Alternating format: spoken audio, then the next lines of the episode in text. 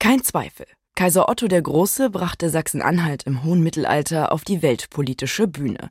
Er kann als Gründer des Heiligen Römischen Reiches deutscher Nation gelten, ein Reich, das bis 1806 bestand und Gebiete aus heutigen zwölf Nationen in Europa umspannte. Otto der Große, ein Mann überlebensgroß, größer als das Leben, aber nicht die Geschichte. Und wie man in die eingeht, bestimmt in gewisser Weise auch, wie und wo man als ein solch großer Herrscher ablebt. Wie auch sein Vater Heinrich stirbt Otto der Große nämlich in Memleben. Was macht diesen Ort so besonders? Weltgeschichte vor der Haustür. Ein MDR Kultur Podcast. Hallo, herzlich willkommen. Schön, dass Sie wieder mit dabei sind. Ich bin Linda Schildbach und ich hoste diesen Podcast hier, der alle zwei Wochen Geschichten aus unserer Region erzählt. Die, die die Welt verändert oder zumindest Weltgeschichte geschrieben haben. Dieses Mal geht es um Otto I. und wenn Sie regelmäßig diesen Podcast hören, dann schon mal vielen lieben Dank. Aber dann wissen Sie auch, dass wir schon einmal über diesen großen Kaiser aus dem Mittelalter gesprochen haben. Damals ging es um den Hoftag 973 und dieses Mal, da geht es um sein Ableben und in gewisser Weise auch um Memleben als europäisches Zentrum, wie könnte man sagen, des Gedenkens, des Totenkults. Charlie? Des Totenkults, des Gedenkens auf jeden Fall. Denn Memleben war eine wichtige Pfalz für Heinrich, für Otto, auch für seinen Sohn Otto II. dann noch. Aber vor allen Dingen der Boom begann mit dem Ableben von zwei Kaiser, also Heinrich König und Otto der Kaiser, mhm. die beide in Memleben starben. Und dann wurde da eine riesige Gedenkkirche gebaut, die in Mitteldeutschland ihresgleichen suchte. Mhm, man muss ja quasi sagen, also normalerweise ist ja der Tod ein Ende und für Memleben ist es wirklich der Beginn, eigentlich die Geschichtskapitel quasi aufzuschlagen und zu schreiben. Ja, ohne das wäre Memleben eine der vielen Königspfalzen, eine wichtige, aber die ganz großen Feste haben sie zum Beispiel in Quedlinburg gefeiert. Und das ist ja auch immer auch so ein Maßstab, den mm. Historiker heute anlegen. Wo waren die Kaiser oder die Könige bei den großen christlichen Festen? Und da war Quedlinburg einfach wichtiger. Wenn man jetzt so anguckt, du hast ja schon angesprochen, der Hoftag 973 von Otto dem Großen, Ostern in Quedlinburg. Himmelfahrt war er dann in Merseburg. Da hatte den Emir von Cordoba übrigens mhm. empfangen. Also das zeigt auch die internationale Verflechtung. Da kommt der Emir von Cordoba nach Merseburg und die beiden beratschlagen im Krieg gegen die Sarazenen. Und dann ging Otto weiter nach Memleben und dort wollte er eigentlich Pfingsten feiern, ist aber dann gestorben. Ganz schnell und überraschend. Genau, und das war der Ort, wo ja auch sein Vater, der König Heinrich, äh, gestorben ist. Da ist dann ganz viel passiert. Das ist jetzt, sage ich mal, ein Kapitel. Kann man trotzdem dann daraus gleich so eine Art weltgeschichtliche Bedeutung stricken? Du hast ja auch mit Archäologen gesprochen. Ich habe mit Archäologen gesprochen und das ist ganz spannend.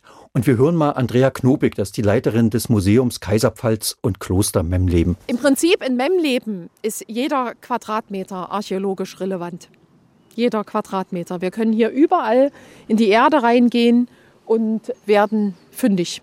Okay, also ich hole hol schon mal meine Schippe oder? Lieber nicht, weil das ist ein ganz heißes Ding, weil natürlich auch einfach Schatzjäger dort sind. Nicht weit weg ist Wangen mit der Himmelsscheibe, also da wissen wir ja schon die ganze Geschichte, was dort ist. Und es gibt natürlich auch allerlei dubiose Gestalten, die nach dem Herz Otto des Großen suchen, das uh. in Memleben begraben ist und bis jetzt nicht gefunden wurde. Und die ganze Geschichte, die hören Sie jetzt im Feature von Hartmut Schade, gesprochen wie immer von der wunderbaren Conny Wolter.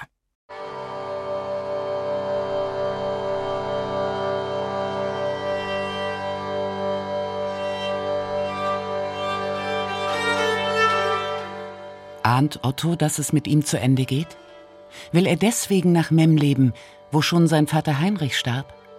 Oder ist es ihm wichtig, nach sechs Jahren in Italien wieder Präsenz zu zeigen im eigenen Land, Macht zu demonstrieren? Das hat er allerdings schon Ostern 973 auf einem Hoftag in Quedlinburg getan. Warum also die Reise über Merseburg nach Memleben an der Unstrut? Es ist natürlich denkbar, dass Memleben Ort ist, den Sie bei gesundheitlichen Beschwerden oder Problemen aufsuchten, sagt Harald Meller, der Landesarchäologe von Sachsen-Anhalt. Heinrich kommt 936 schon schwer krank nach Memleben, begleitet von seinen Söhnen, darunter Otto. Auch der lässt sich von seinem gleichnamigen Sohn nach Memleben begleiten. Otto stirbt 973 einen Tag nachdem er in Begleitung seines ältesten Sohnes in Memleben eintrifft. Das sieht so aus, als wäre Memleben ein Ort, wo man möglicherweise aus welchen Gründen auch immer zum Sterben hingeht, nicht? Und das verleiht Memleben, wenn das ist, dann natürlich eine hohe Bedeutung. Der Tod eines Herrschers erschüttert ein Land. Erst recht im Mittelalter, als kaum staatliche Strukturen existieren und das Reich durch persönliche Loyalitäten zusammengehalten wird. Am 7. Mai des Jahres 973 stirbt zudem nicht irgendein Herrscher, sondern Otto, Kaiser Otto, Otto der Große. Schon seine Zeitgenossen sehen in ihm eine Ausnahmepersönlichkeit. Thietmar von Merseburg schreibt Seit Karl dem Großen hat auf dem Königsthrone kein gleichbedeutender Regent und Schützer unseres Landes gesessen. Denken Sie nur mal an den 10. August 955, als Otto der Große die Ungarn in der Lechfeldschlacht schlägt. Und Otto steigt auf zum Kaiser und gründet ein Imperium, das ja dann die nächsten Jahrhunderte, ja ein Jahrtausend wirksam ist.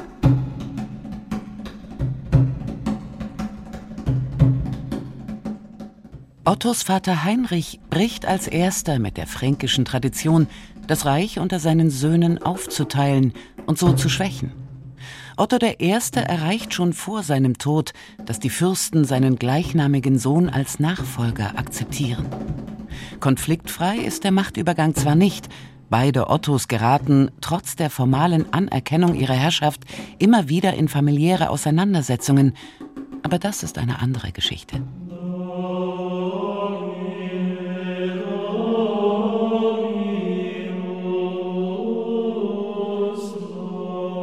973 wiederholt sich in Memleben noch in anderer Hinsicht Geschichte. An ihrem Sterbeort wollen weder Heinrich noch Otto begraben sein. Naja, in der Chronik des Titmars von Merseburg heißt es, Ottos innere Organe, Viscera, schreibt er, seien nach dem Ableben entnommen und in der Marienkirche zum Memleben beigesetzt worden. Und wir wissen, dass der Leichnam laut Titmar dann aufwendig einbalsamiert wurde damit man ihn nach Magdeburg überführen konnte. Denn Otto wollte unbedingt im Magdeburger Dom, seinem Dom, begraben sein, wo ja auch seine erste Frau Editha begraben worden war. Die letzte Reise eines Herrschers ist eine aufwendige Prozession, deren Vorbereitung Zeit erfordert und zu einer olfaktorischen Herausforderung wird. Man musste also den Leichnam tatsächlich sozusagen fast wie eine ägyptische Mumie erstmal haltbar machen. Und dazu muss man die inneren Organe, die am schnellsten in Verwesung übergehen, entfernen. Das ist klar. Bei Heinrich I. wissen wir es nicht, was da 936 passierte. Aber da hat man die inneren Organe sicher ebenfalls entnommen, denn er war ja im Hochsommer gestorben. Und Juni und sein Leichnam musste nach Quedlinburg gebracht werden. Die Körper von Heinrich und Otto verlassen Memleben, ihre Herzen aber bleiben hier. Bei Heinrich wahrscheinlich, bei Otto ganz sicher. Das Herz wird dort beigesetzt. Und das suchen wir. Leonhard Helten, Professor für Kunstgeschichte an der Uni Halle. Er leitet die Grabungen in Memleben. Das Herz oder das Gefäß, in dem es einst aufbewahrt wurde, wäre allerdings nur ein Nebenfund, wenn auch ein spektakulärer. Die wahre Blütezeit Memlebens beginnt erst nach dem Tode Otto des Großen als Memorialort. Hier soll die Erinnerung an Otto bis in alle Ewigkeit wachgehalten werden. Sein Sohn Otto II. holt Benediktinermönche an die Unstrut und lässt eine gewaltige Kirche bauen. In Memleben haben wir einen Bau, der hier in Mitteldeutschland gar nicht hineinpasst, weil wir hier keine entsprechenden Vorbildbauten haben ein großer, ein monumentaler Bau, der einen ganz eigenen Bautypus vertritt. Eine doppelchörige Anlage, ein dreischiffiges Langhaus, 82 Meter lang, 41 Meter breit und gehört zu den größten Bauten gerade hier in Mitteldeutschland. Das ist wichtig. Am Rhein, bei den römischen Bauten, da gab es Monumentalbauten. Hier in der Gegend keinen einzigen. Diese Vorbilder sind dann hier geschaffen worden.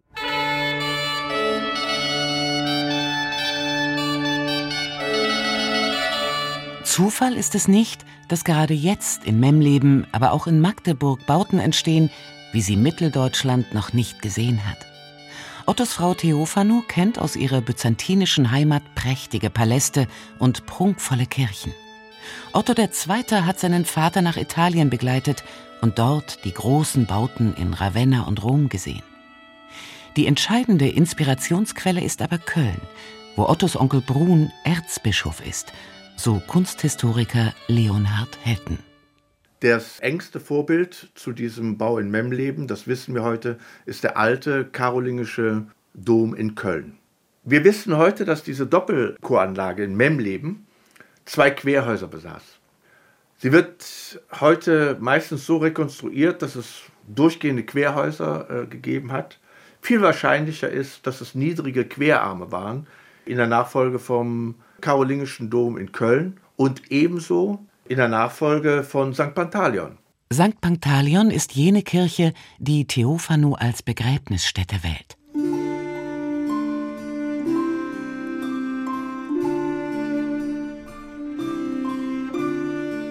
Zurück nach Memleben. Otto und Theophanu lassen nicht nur eine gewaltige Kirche bauen, sie ernennen das Benediktinerkloster zu einem Reichskloster. Unterstellt einzig und allein dem Kaiser. Nur vier solcher Klöster gibt es im Deutschen Reich. Otto und Theophanu schenken den Mönchen ausgedehnte Besitzungen. 994 bekommt das Kloster sogar das Markt- und Münzrecht sowie die niedere Gerichtsbarkeit. Memleben ist auf dem besten Wege, in die erste Liga der großen Klöster wie Reichenau oder Korvey aufzurücken. Doch Eigenartiges geschieht hinter den Klostermauern. Nach nur 100 Jahren beginnen die Benediktiner, eine neue Kirche zu bauen, ein Dutzend Schritte nordöstlich der Monumentalkirche. Deutlich kleiner ist der neue Bau. Warum aber bauen sie eine zweite Kirche? Ganz lange ist man davon ausgegangen, dass die Kirche nie fertiggestellt wurde. Sagt Andrea Knopik, die Leiterin des Museums Kloster und Kaiserpfalz Memleben. Weil diese Blütezeit, die Memleben im 10. Jahrhundert erlebt hat, nach unserem heutigen Kenntnisstand nämlich nur bis 1015 reichte.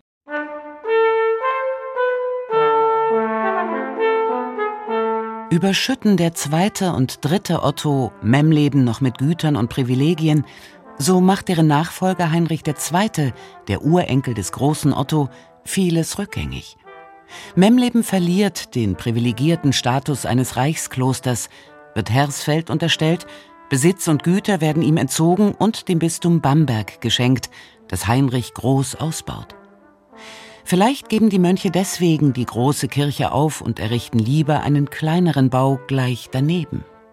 Die Monumentalkirche zerfällt, verschwindet fast spurlos, sogar ihre Existenz wird vergessen. Bis vor 100 Jahren gelten die wenigen Überreste als Teile des kaiserlichen Hofes. Erst bei Ausgrabungen in den 1930er Jahren wird erkannt, dass es sich in Wahrheit um eine Kirche handelt. Da gleich daneben die Ruine einer zweiten, jüngeren steht, sind die Wissenschaftler überzeugt, Ottos Monumentalbau wurde nicht vollendet. Wir dachten, dass Anfang des 11. Jahrhunderts die Bautätigkeit abbricht, dass also der Bau gar nicht vollendet worden ist. Davon ist man in der Forschung ausgegangen. 2018 finden Archäologen einen ungewöhnlich großen Stein. Etwa 20 Meter von der Kirche entfernt liegt er in knapp anderthalb Metern Tiefe. Der beim Heben und Drehen sich dann als Inschriftenstein entpuppt hat und über die Inschrift und die romanische Majuskel, die drauf ist, ins 11. Jahrhundert, frühe 12. maximal datiert werden kann. Sagt der Archäologe Dr. Holger Grönwald. Das war eine Überraschung für die Grabung, dass so ein Stein, so ein prominenter Stein hier umherliegt. Also ein Tarweihstein ist das, der uns eben sagt, dass der ottonische Kirchenbau doch so weit fertiggestellt wurde, dass es zu einer Altarweihe kam. Das ist ein sehr spannendes neues Ergebnis. Im vergangenen Jahr gräbt Holger Grönwald erneut, diesmal in der Nordostecke der Monumentalkirche. Und wird wieder fündig.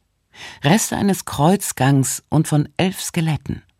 Eines davon ist eine Bestattung innerhalb der Kirche. Für Andrea Knopik der ultimative Beweis. Ottos Kirche aus dem 10. Jahrhundert, sie war geweiht und wurde benutzt. Also mit dem Fund dieser Bestattung, über die wir nicht viel mehr wissen, eine männliche Figur, bisschen Alter, bisschen Krankheiten und sowas, aber die Datierung in die Zeit Mitte 12. bis Mitte 13. Jahrhundert, die hat uns eigentlich die wichtigste Information geliefert, dass nämlich diese Kirche zu dem Bestattungszeitpunkt definitiv stand und in Nutzung war. Noch spektakulärer ist indes ein kleiner Mauerrest, zwei, drei Meter von der Kirchenmauer entfernt. Ist das etwa ein Teil jener Marienkirche, von der Tietmar von Merseburg und Widukind von Korvey erzählen und in der das Herz Otto des Großen bestattet wurde? Mit dem Bau der Monumentalkirche wird erst 979 begonnen. Die Marienkirche, in der die Innereien bestattet wurden, muss ein anderer Bau sein. Unbekannt bis heute. Also es ist aus den historischen Fakten heraus davon auszugehen, dass es vor der ersten Klosterkirche einen weiteren Kirchenbau gegeben haben muss. In welcher Größe, in welcher Form, aus welcher Zeit, sei mal dahingestellt. Das ist ein Wissen, was uns nicht vorliegt. Wir wissen aber, dass es etwas gegeben haben muss, denn vor der Klostergründung gab es hier am Ort die Pfalz. In der Pfalz haben sich Heinrich und Otto regelmäßig aufgehalten. Beide sind in Memleben verstorben. Beide waren Christen und zu dem Wohnort einer herrschaftlichen Pfalz muss es einen Kirchenbau in welcher Form auch immer gegeben haben. Nicht nur die Kirche fehlt, sondern die ganze Pfalz. Die Chronisten erzählen zwar von sechs Aufenthalten Ottos und mehreren Heinrichs, es gibt Urkunden ausgestellt in Memleben, aber kein Stein, kein Holzrest verrät, wo sich der Königshof befunden hat. Als in den 1930er Jahren die ersten archäologischen Grabungen in Memleben stattfinden, sind die Wissenschaftler überzeugt, sie graben die Pfalz aus. Seit klar ist, das sogenannte Kaisertor ist in Wahrheit Überrest eines kirchlichen Querschiffs, wird der Pfalzstandort zu einem der großen, ungelösten archäologischen Rätsel. Auch Sachsen-Anhalts Landesarchäologe Harald Meller kann nur mutmaßen. Wir haben ja bei Großwangen nachgesehen, da ist auf alle Fälle eine monumentale ottonische Anlage, die einfach riesig ist mit der großen steinernen Mauer drumherum. Das ist also was ganz Ungewöhnliches, die auch den Zugang zum Memleben sozusagen kontrolliert in dieser dominierenden Lage über der Unstrut. Aber innen drin sind eigentlich zu wenig Gebäude bislang, um es für die eigentliche Pfalz zu halten. Man muss vielleicht noch nach wenigen Memleben schauen, also etwas nördlich von Memleben selbst. Wir werden weiter schauen. Es kann natürlich auch sein, dass die Pfalz selbst in Memleben tatsächlich selbst liegt, aber den Beweis brauchen wir noch. Kein Wunder, dass der im vorigen Jahr entdeckte kleine Mauerrest die Forscher elektrisiert. Er ist auf jeden Fall älter als die Kirche Ottos, könnte also ein Teil des Königshofes sein oder, was die Archäologen hoffen, Teil der ältesten Marienkirche. Dass eine Kirche direkt neben einer anderen gebaut wird, ist im Mittelalter üblich. Auch die romanische Kirche aus dem 13. Jahrhundert steht nur ein Dutzend Schritte nordwestlich des Baus aus dem 10. Jahrhundert. Wenn man also die Kirche findet, die zur Kaiserpfalz gehört hat, dann hat man auch gute Chancen, denke ich, den Bestattungsort für die Innereien von Otto dem Großen zu finden. Wenn man sie findet, also wenn man die Kirche findet, ob man allerdings dann tatsächlich noch auf das Herz oder die sonstigen Innereien stößt, das bleibt offen. Ganz sicher wäre es ein spektakulärer Fund, der Memlebens einstige Bedeutung unterstreicht. Als Ort, an dem ein halbes Jahrtausend lang die Erinnerung an Otto den Großen gepflegt wurde. Harald Meller. In Memleben, und das ist jetzt ganz wichtig und finde ich auch irgendwie Beeindruckend haben die Benediktinermönche bis zur Reformation die Erinnerung an die ottonische Herrschaft wachgehalten. Also die haben über Jahrhunderte die Herrschaft sozusagen tatsächlich in einer Memoria bewahrt und ihren Auftrag ausgeführt. Und das, obwohl Memleben nach gerade mal vier Jahrzehnten wieder von der weltgeschichtlichen Landkarte verschwindet. Mit der Herabstufung Memlebens durch Heinrich II. verliert der Ort seine überragende Bedeutung. 1033 ist mit Konrad zum letzten Mal nachgewiesenermaßen ein König in der Memlebener Pfalz. Kleinreden dürfe man Memlebens Bedeutung trotzdem auf keinen Fall, sagt Kunsthistoriker Leonhard Helten. Neben Magdeburg sei es der Ort, wo die ersten großen Bauten in Mitteldeutschland entstehen. Memleben hat einen von den Ausmaßen, von den Proportionen sehr hohen Anspruch, und zwar europaweit. Von der Bautechnik her ist es eher bescheiden, also noch nicht so ausgereift, sagen wir es mal so. Es sind keine Nester hier in Mitteldeutschland, es sind wirklich große, prominente, monumentale Orte, die hier ausgebaut werden im 10. Jahrhundert. Nur zu sehen ist davon wenig. Von der monumentalen Kirche, die Otto II. und Theophanu für Otto den Großen errichten ließen, stehen heute die südliche Langhauswand, ein Stück der westlichen Apsis und das südwestliche Querhaus, im Volksmund Kaisertor genannt. Pflastersteine lassen den gigantischen Grundriss der Kirche erahnen. Über die Ausstattung des Klosters Memleben haben wir gar nichts erhalten. Es gibt einzelne Fragmente noch von Fenstern. Wir haben vom Fußboden nichts erhalten, was wahrscheinlich darauf zurückzuführen ist, dass er sehr kostbar war. Wir haben dort einzelne Fragmente von Alabaster gefunden. Der muss sehr reich gewesen sein, aber weil es eben reich war, sich nicht erhalten. Wäre es ein bisschen ärmlicher gewesen, wäre es wahrscheinlich günstiger gewesen. Auch die im 13. Jahrhundert errichtete spätromanische Kirche verfällt, seit die Benediktiner im Zuge der Reformation vertrieben werden. Sie dient als Steinbruch für andere Bauten, die Krypta als Kartoffelkeller. Schinkel hat die Krypta vom Kartoffelkeller-Dasein befreit und er hat auch erste Sicherungsmaßnahmen an der Kirchenruine vorgenommen. Schinkel war das gar nicht bewusst, als er nach Memleben kam, an was für einen Ort er kam. Das wurde ihm erst bewusst, als er dann tatsächlich hier vor Ort war. Und er hat dann anhand der Ruinen erkannt, dass man hier aktiv werden muss.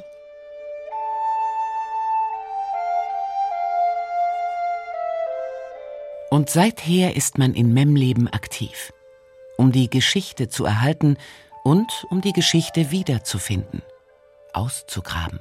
Jedes Mal, wenn, wenn Grabungen stattfinden, wissen wir, dass vielleicht bestimmte Fragen beantwortet werden können hinterher. Aber es sind mindestens genauso viele Fragen, neue Fragen, die dann hinterher vor uns stehen und die dann wiederum beantwortet werden wollen. Aber das ist das Spannende an einem solchen Ort. Ein Ort, dessen weltgeschichtliche Bedeutung sich noch immer im Untergrund versteckt und gerade deshalb bis heute Menschen anlockt und fasziniert. Weltgeschichte vor der Haustür. Ein MDR Kultur Podcast. Tja, Memleben, das europäische Zentrum oder ein europäisches Zentrum des Totenkults. Ein wichtiger Ort für die Archäologie und ich weiß ja nicht, wie es dir geht, Charlie, aber bei den Kulturnachrichten hier bei MDR Kultur, wenn man das oft hört oder auch so ein bisschen das verfolgt in Sachsen-Anhalt, da habe ich ja mal das Gefühl, man kann wirklich keinen Stein umdrehen, ohne nicht auf irgendwas Mittelalterliches oder vorfrühzeitliches irgendwas zu stoßen. Also ich weiß gar nicht, wie Bauleiter das hier machen. Also ich hätte ja so viel Angst, oder? Also es, man kann keinen Stein, also die Erde ist voll von Geschichte. Ja, und ich war jetzt mehrfach in meinem Leben, also nicht bloß jetzt für den Podcast, sondern auch vorher schon, 2018 und so. Das gibt einfach so Momente, ja, so ein Reporterglück. Das kann man wahrscheinlich nur in Sachsen-Anhalt haben. Man fährt dorthin, um über eine Ausgrabung zu berichten und ist dabei, als sie den Altarweihestein rausholen. Ne? Da also, warst du da, dabei? Da war ich dabei. Also das ist so ein Reporterglück, das hat man eigentlich nur einmal im Leben. Aber ähm, ja, das ist wirklich unglaublich. Okay, da musst du jetzt ein bisschen, also ein bisschen erzählen, wie es war. Wir stehen quasi hinter dir. Du stehst auch hinter den Leuten, die da arbeiten und dann. Äh ja, und dann sagten die, na, wir haben hier unten einen großen Stein, wir kommen jetzt nicht weiter, äh, da müssen wir erst mal sehen. Wir holen vom Memlemer Tierpark mal einen Radlader heute Nachmittag und dann heben wir den Stein raus und dann wird er rausgehoben und dann wird rumgedreht und dann sehen sie die, die Schrift, diese romanischen Majuskeln, also diese Großbuchstaben, die dort sind. Und ja, dann ist natürlich Glück, wenn man so einen Experten hat, der die sagen auch ad hoc lesen kann und sagt, Wahnsinn. da steht irgendwann im März, das Jahr war nicht zu lesen, aber an einem 6., 7., 8. März irgendeines Jahres ist die Kirche geweiht worden. Ne? Und da ist man einfach dabei und das macht einen wirklich sprachlos, dass man so ein Glück hat, gerade da dabei zu sein. Ne? Ja, Hartmut Schade, wirklich mit dabei, als äh, Geschichte wiederentdeckt wird, muss man hier ja, sagen. Ja, und äh, das sind ganz viel. Also die haben dort unten dann auch zum Beispiel eine Küche entdeckt. Und die Ansätze, naja, ja, klar. für ein Kloster muss auch eine Küche da ja. sein. Ne? Also für einen Archäologen sind das schon ganz wichtige Erkenntnisse, mhm. weil es ja auch lange Zeit nicht klar war, war die Kirche fertig oder nicht. Hatte ich in meinem Feature drin. Ne? Und mit dem Altarweihestein war ja so der erste Punkt, wo man gesagt hat, nee, wenn es einen Altarweihestein gab, dann muss die Kirche fertig gewesen sein. Ja, die ja. Kirche war dann so ein weiterer Hinweis, weil das ja zum Kloster gehörte. Also das Kloster muss im Betrieb gewesen sein. Und so dann Reste vom Kreuzgang jetzt im letzten Jahr entdeckt oder so. Also jedes Mal, wenn man hinkommt, ist dort was Neues entdeckt und ist einfach faszinierend. Vielleicht musst du mal wieder, also auch äh, nochmal hin irgendwie und dann finden sie vielleicht dann endlich mal das Herz von Otto dem Großen. Ja, ich fange mal mit an zu graben. Aber ich denke dann immer, oh, mein Kindheitstraum war ja eigentlich Archäologe, es hat ja nur zum Historiker gereicht. wenn man dann ist, denkt man, oh, Wäre ich doch Archäologe geworden, hättest du ja. ja in Sachsen-Anhalt so tolle Funde machen können. Ne? Also ich würde auch in Sachsen-Anhalt anfangen zu graben, weil ich sag mal so in anderen Gebieten, ja, auch so als, es, als sie in Ägypten ja auch viel gesucht hatten und so, dann gräbst du dich dumm und dämlich. Aber ich glaube in Sachsen-Anhalt, da ist der, das ist wirklich die, die Trefferquote einfach viel höher. Ich meine, es war ja auch die Himmelsscheibe von Nebra, die ist Wangen, das ist ja fast in Sichtweite von meinem Leben aus. Wir haben ja vorhin schon mal Werbung gemacht über den Podcast von Otto I., seinem Hoftag 973. Genau, ja. Da mache ich jetzt nochmal einen der ersten ersten Podcast, die wir gemacht haben, war der Fürstenhügel von Leubingen. Das ist auch nicht weit weg und da bewegen wir uns in der Zeit der Himmelsscheibe wieder. Also da findet man ganz viel und auch jetzt bei den Ausgrabungen haben sie also aus der Zeit der Himmelsscheibe, also 3000 vor Christus, Scherben gefunden und auch nochmal 2000 Jahre zurück. Also das war immer ein besiedeltes Gebiet. Mhm. Und das macht es natürlich faszinierend für Archäologen. Ne? Klar, und vor allen Dingen, weil ja auch heutzutage ja trotzdem Sachsen-Anhalt generell im Vergleich mit anderen Bundesländern natürlich nicht so dicht besiedelt ist, ne? Dann ist es natürlich auch immer spannend. Ich wollte noch Ja, mal, aber da ah, sind wir auch wieder ganz dicht an unserer Geschichte mit Otto drinne. Stimmt. Denn der Heinrich II., also der Urenkel, hat ja dann Memleben sozusagen ein bisschen gekappt, runtergestuft, abhängig gemacht von Hersdorf, also untergeordnet, und hat äh, Bamberg eben dann ausgestattet, Reich.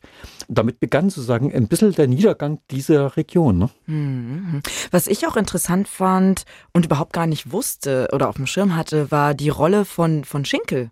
Also, dass der äh, irgendwie dann, ne, dass der das so nochmal so erkannte oder richtige Mann im richtigen Moment vielleicht. Er war der Mann mit der, mit der Geldtasche. oder dem Zugang zu, zum König. Und, und, und der, der hat dann gegeben der Kompetenz. Ja. Es ist schon ein bisschen vorher entdeckt. Also diese Zeit der Romantik und dann war ja diese Kirchenruine ja. aus dem 13. Jahrhundert, die dort stand und zugewachsen war. Bäume wuchsen da drin, das Dach war eingestürzt. Die Bauern haben es als Steinbruch genutzt. Ja, und das haben schon andere vorher so entdeckt. Dann ist es ja nach den Befreiungskriegen und preußisch geworden. Und dann kam im Schinkel und der hatte dann das Geld. Also mhm. auch der sächsische König, die hatten das schon, aber da fehlt es einfach an Geld, um da wirklich Sanierungsarbeiten oder Sicherungsmaßnahmen erstmal zu machen. Und das ist ja auch so eine ganz spannende Geschichte, weil du sagtest, Sachsen-Anhalt, Graben. Wenn wir uns angucken, das war ja auch kein Zufall. 1819 ist in Sachsen-Anhalt einer der ersten Geschichtsvereine Deutschlands gegründet worden, oder überhaupt der erste. Mhm. Für vaterländliche Altertümer hieß es so schön. Das ist sozusagen im Nachgang der Begeisterung von Winkelmann, der das Bewusstsein für die griechische Antike geweckt hat. Ja, und dann hat man gesagt, na also wir haben doch hier auch ganz tolle Sachen in Sachsen-Anhalt, also damals preußische Provinz Sachsen. Ja, wir ja. haben doch hier auch ganz viel. Kümmern wir uns doch mal darum. Hm. Und dann ist dieser Verein gegründet worden. Also da überschneiden sich so verschiedene Entwicklungslinien. Das war einfach ein Bewusstsein. Also gehe hier in Halle in das Vorgeschichtsmuseum. Da sind ja die ganzen Funde aus dieser Zeit oder viele der Funde aus dem 19. Jahrhundert. Ne? Das ist einfach so ein geschichtsträchtiger Boden. Ja, da ist wirklich, man tritt ständig in die Fußstapfen von Otto und Heinrich, ne? Ja, ja, also wahrscheinlich. Vielleicht du, du und ich, wir sind wahrscheinlich beide schon in Fußstapfen getreten von diesen großen Herrschern. Na, ich garantiert. Ich war ja auch Ja, stimmt, du sowieso. ähm, es gibt ja auch eine sehr, sehr interessante Verknüpfung von der Archäologie, was ja wirklich nur die, die Spurensuche ist. Man sucht ja auch irgendwie in gewisser Weise die harten Beweise mhm. und dem, wie in der Kunst und äh, so Kulturgeschichte erinnert wird und das Gedenken erhalten wird. Also da gibt's ja auch gerade eine große Sonderausstellung im Kulturhistorischen Museum in Magdeburg, die, wie ich finde, einen ganz interessanten Ansatz hat, nämlich welche Taten werden Bilder, also so heißt der Titel, und es geht eigentlich darum, wir haben ja den 1050. Todestag oder ne, vor 1000, 1050, 1050 Jahren. Ja. ja, also vor 1050 Jahren ist äh, Otto der Große ja gestorben. Und äh, diese Ausstellung guckt sich jetzt an, wie erinnern wir uns eigentlich, wie werden da Bilder kreiert? Weil de facto natürlich vor 1000 Jahren, wir haben ja kein Bild kein Foto, kein, kein wirkliches Bild von Otto dem Großen. Es gibt, und der wird natürlich in vielen Epochen anders dargestellt, dann kommen Emotionen mit rein oder es wird auch verstrickt. Wie erinnern sich Zeiten an solche Herrscher und all das.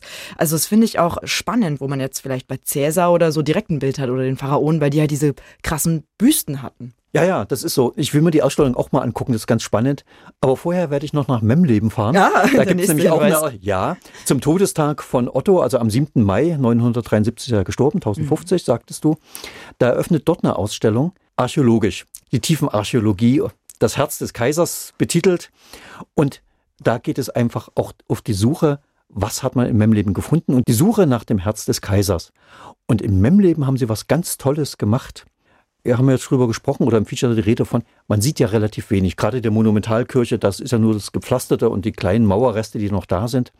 Aber man kann die jetzt mit dem Tablet, gibt es Augmented Reality, da ersteht die wieder. Man scannt einen QR-Code, und dann sein Tablet und dann baut die, sich die, auf. baut die sich auf und man kriegt erstmal eine Vorstellung. Ach. Weil, ich meine, man steht dort, gepflasterte Fläche, 80 ja. Meter lang, ja, sieht schon, aber wie groß die eigentlich war und so, das sieht man eben nicht. Und das ist jetzt alles da und da gibt es jetzt auch eine schöne Ausstellung. Also, da, also demnächst, ne? 7. Demnächst, Mai, genau. 7. da müssen Mai wir uns noch, noch gedulden. Also ich habe jetzt nur die, die, auch diese Tablets schon mal in Benutzung gesehen. Ja. Aber die Ausstellung, da werden auch die neuesten Fundstücke gezeigt. Also das dürfte auch ganz, ganz spannend werden. Und klar, Memleben ist natürlich wieder Archäologie. Ne? Und es zeigt sich mal wieder, auch im Jahr 2023 kann man noch so viele spannende Ausstellungen und Orte besichtigen zu Otto dem Großen. Immer. Immer. Ja. ja, und weitere spannende Weltgeschichten vor der Haustür, die hören Sie in unserem MDR Kulturpodcast. Den finden Sie in der ARD Audiothek und überall da, wo es Podcasts gibt. Und wenn Ihnen das gefallen hat, was Sie heute gehört haben, dann geben Sie uns doch eine schöne Bewertung und abonnieren Sie uns. In zwei Wochen gibt es dann die nächste Folge von Weltgeschichte vor der Haustür. Machen Sie es gut. Tschüss.